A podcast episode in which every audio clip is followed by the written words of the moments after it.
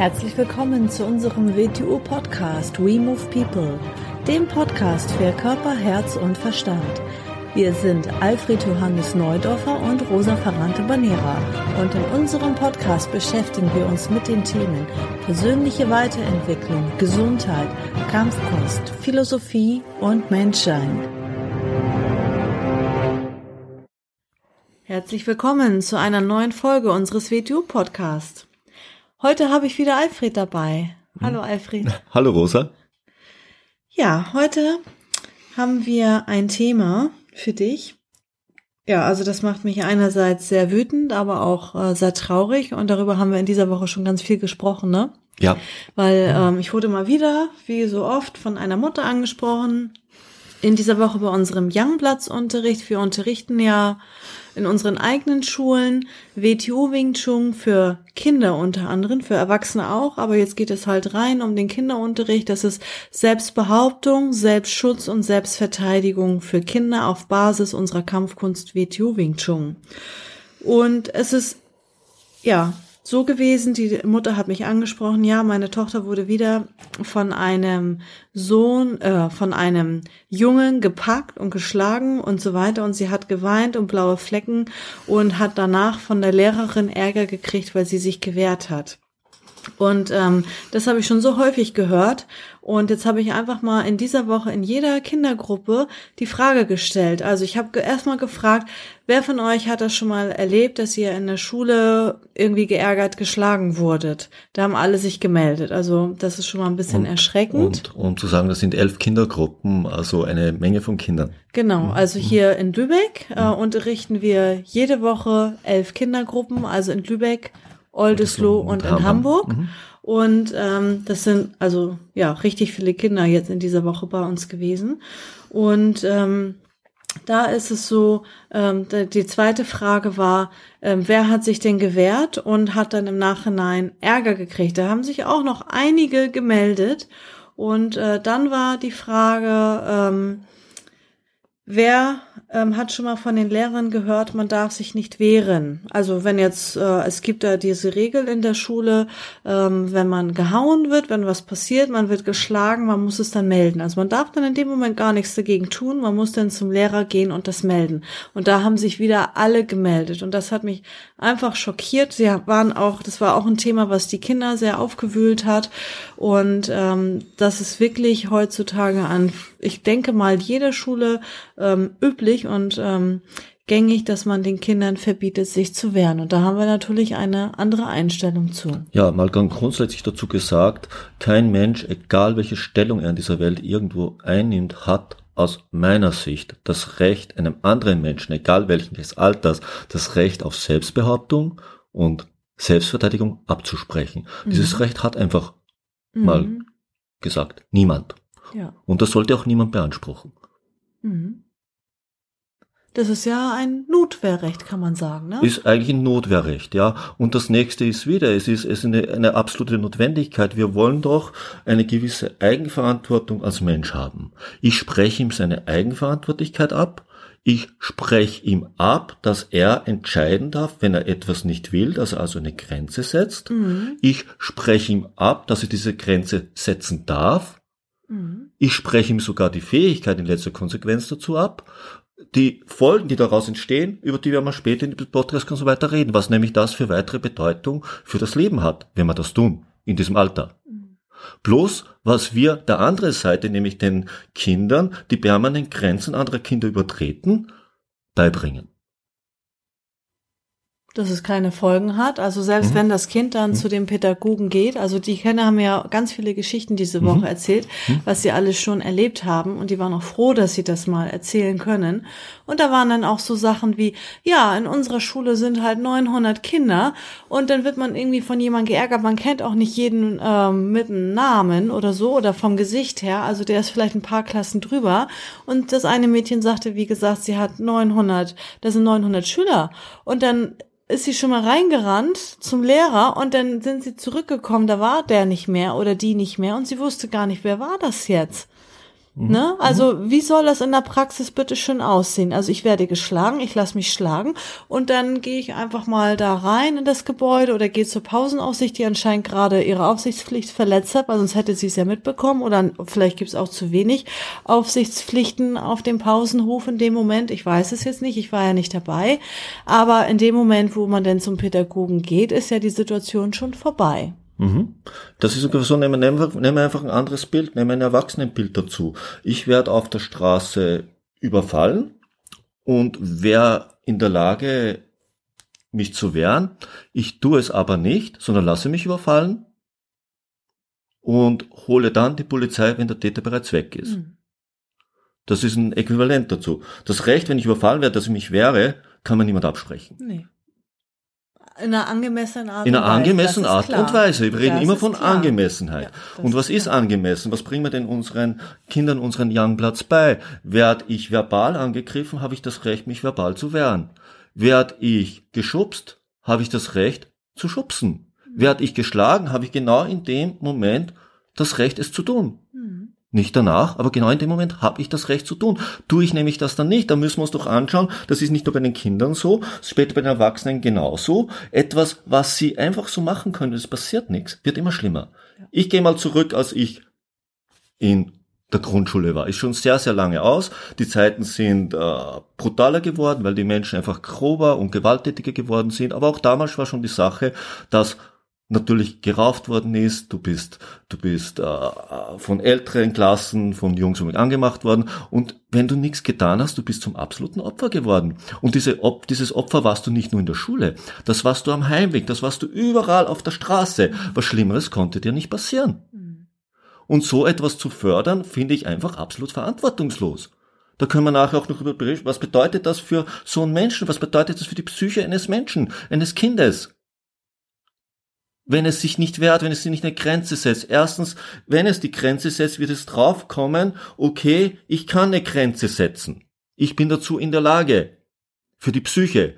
Es wird später das auch tun. Es wird es überall tun. Wenn ich sie da nicht setze, setze ich sie dann am, in, am Arbeitsplatz, wenn der Chef eine Grenze übertritt oder etwas verlangt, was ich nicht möchte. Oder darf ich dort auch nicht Nein sagen?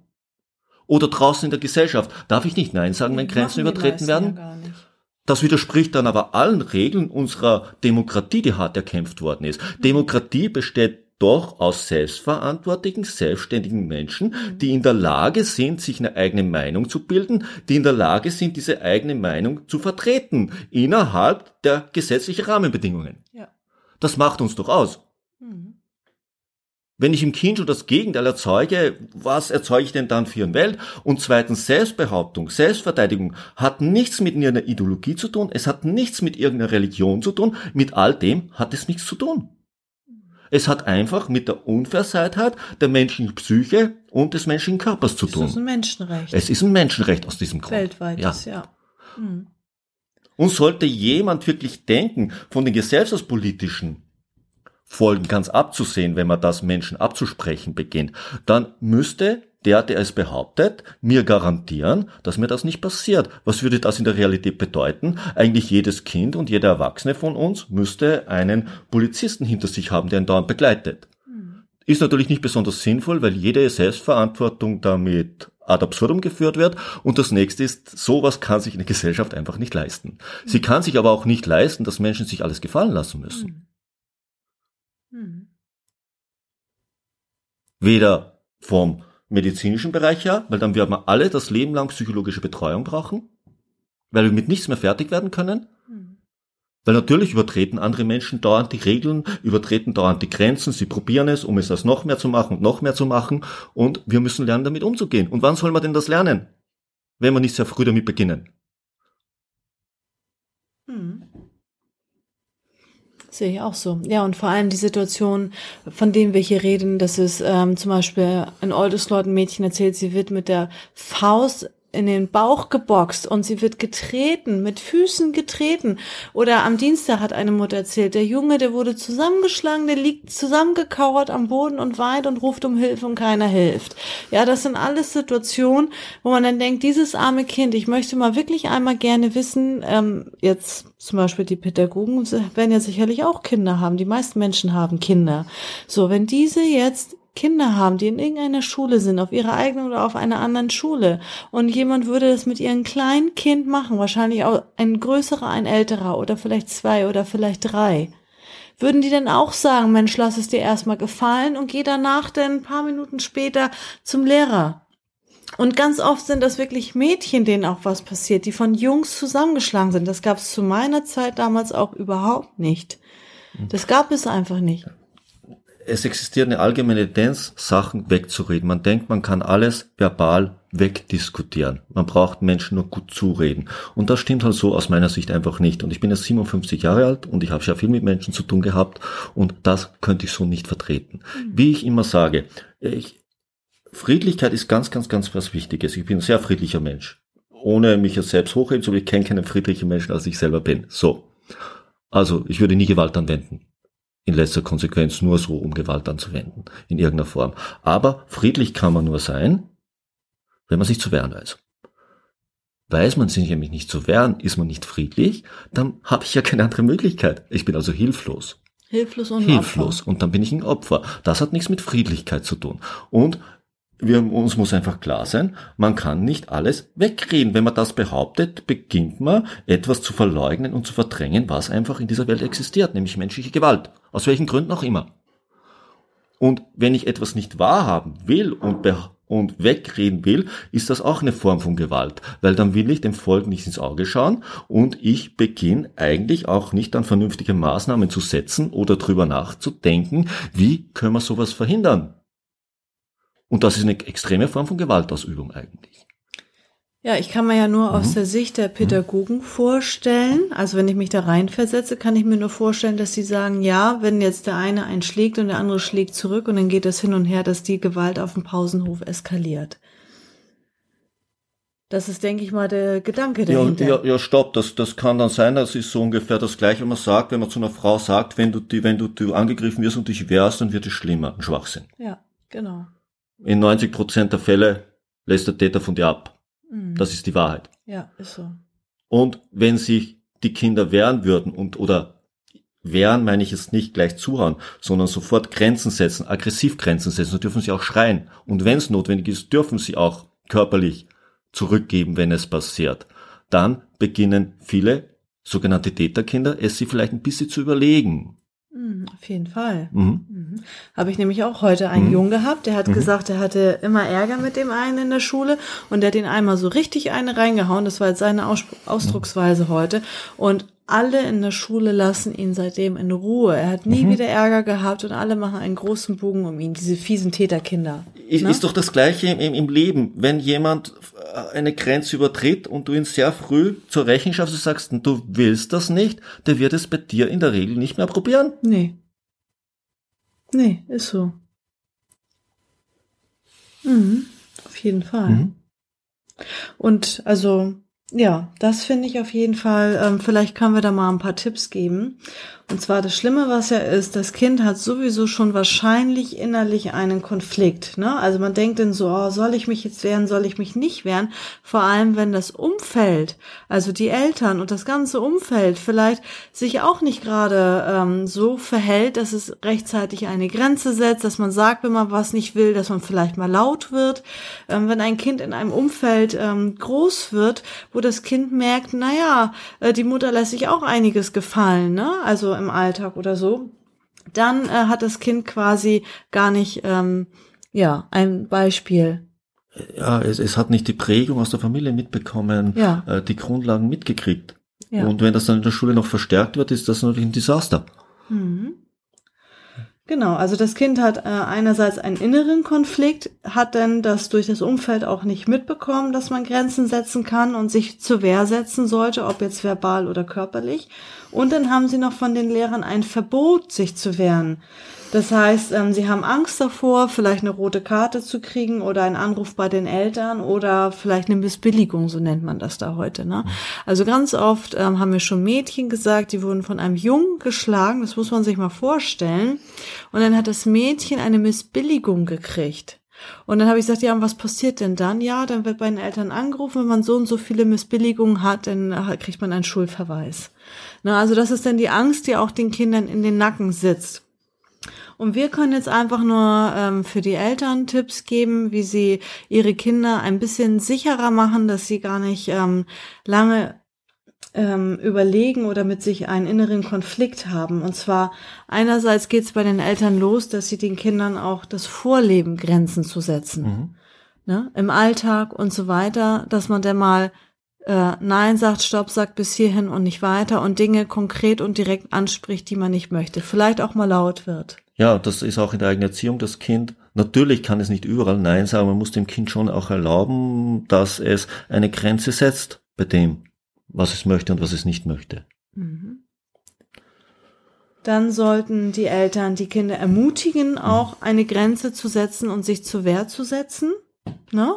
Auf also Fall, ja. immer wieder darauf ansprechen und ähm, auch, dass das Kind Vertrauen hat, mit den Eltern gleich über alle Vorkommnisse in der Schule zu sprechen. Dann kann man halt ähm, auch die Situation durchsprechen und sagen, was das Kind das nächste Mal machen sollte. Und dass das Kind keine, keine Sorgen hat, dass die Eltern nicht zum Kind stehen aus irgendeiner eigentlich sehr, sehr überholten Obrigkeitshörigkeit. So würde ich das nämlich bezeichnen. Mhm. Wenn Eltern Angst haben oder sich nicht trauen, sich zu beschweren, weil ein Lehrer etwas macht, was sie nicht möchten. Mhm. Das ist eigentlich etwas, was in unseren Zeiten, in unseren demokratischen Verhältnissen eine Art von Standesdenken drinnen ist, was wirklich längst überholt ist.